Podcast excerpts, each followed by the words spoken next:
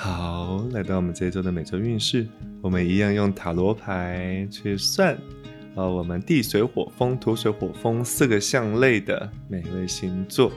啊，给予每位象类的星座一点讯息。首先来到我们的土象星座，土象星座这一周抽到的牌面是我们的宝剑国王，可是是逆位的。啊，是逆位的宝剑国王，所以在这一周啊，建议你不要做太多决策类的事情哈，因为这一周你的决策很容易失准，有可能是资讯不对称、资讯不到位导致失准，有可能是你的情绪和你的思想啊导致于你的判断呃不精准哈，什么意思呢？呃。宝剑国王啊，在做思考的时候，其实是会按照过去的生命经验做判断的。但有可能你的过去生命经验，呃，是在这一周的情况中来说是比较不适合的。可能你要吸收一些新的资讯，然后新的一些呃讯息，好让你做更多好的精准的判断。但是总总体而言，还是建议说。呃，土象星座在这一周不要做决定，不要做重大决策，因为可能会有各种情况，无论是外在世界还是内在世界，都有可能会导致于你判断失准跟失误。哦，这是给予那个土象星座的一点讯息，所以这一周不免啊，不妨就让自己休息下来，啊，放松下来，哦，这是一个比较呃好的一个选择。那。会抽到逆位的那个宝剑国王啊，表示你平常啊心思缜密啊，但是那个想的有点多，可能太多的资讯，可能有是有可能是资讯量太少判断失准，有可能是资讯量过多判断失准，有可能是过去生命经验导致于你现在对于这个当下情况判断失准。但无论如何，这一周放空头脑。放空你的心绪，好吗？放空你的那个内心的所有想法，就好好单单纯纯的过这一周，这是比较好的一件事情。好，好就放松下来，不要想太多，这样会烦恼也会很多。好，这是给予土象星座的一点讯息。那我们来到水象星座，呃，这是我们的逆位的权杖五。哦，原本那个水象星座落入到一个修罗场，哈，可能在跟别人争执自己的主见跟意见是否正确，或是自己的做法是否正确的一个情况。那在这周，事情已经呃明朗化了，哈，大家也终于不那么的呃有那么的一定要坚持己见了，哈，所以是可以好好沟通的一个情形。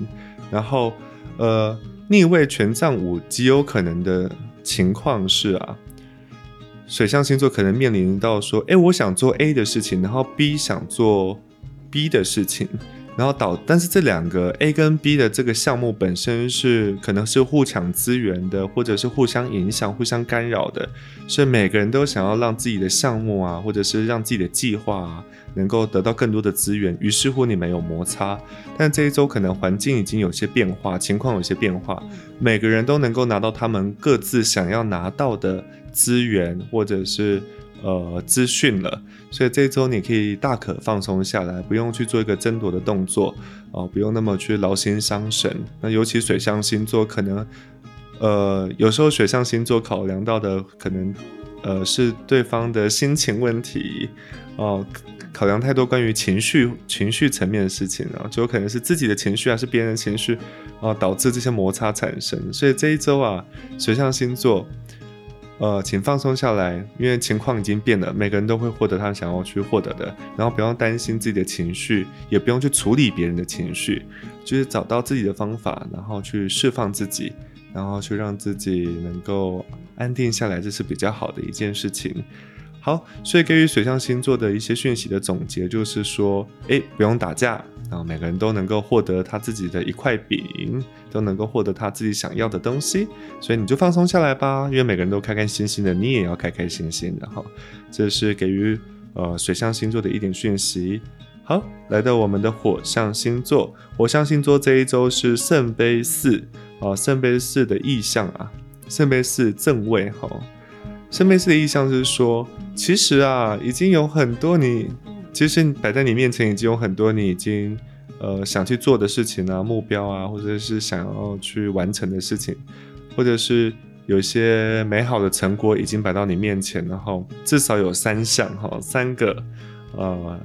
已经可以成功的事情了，可以达成的事情了。可是你偏偏啊，在这个时候又在烦恼说，我下一步要做什么啊？我下一下一件事要怎么做啊？反正我，然后我下一个目标会想要朝哪个方向呢？就是你在这一周会思考很多这件事情吼，但是要提醒你。先享受你的当下吧，前面的成果所带来的美好的丰硕的果实，你都还没开始享受，你就已经开始考虑到下一步了，这样是不是有一点点本末倒置呢？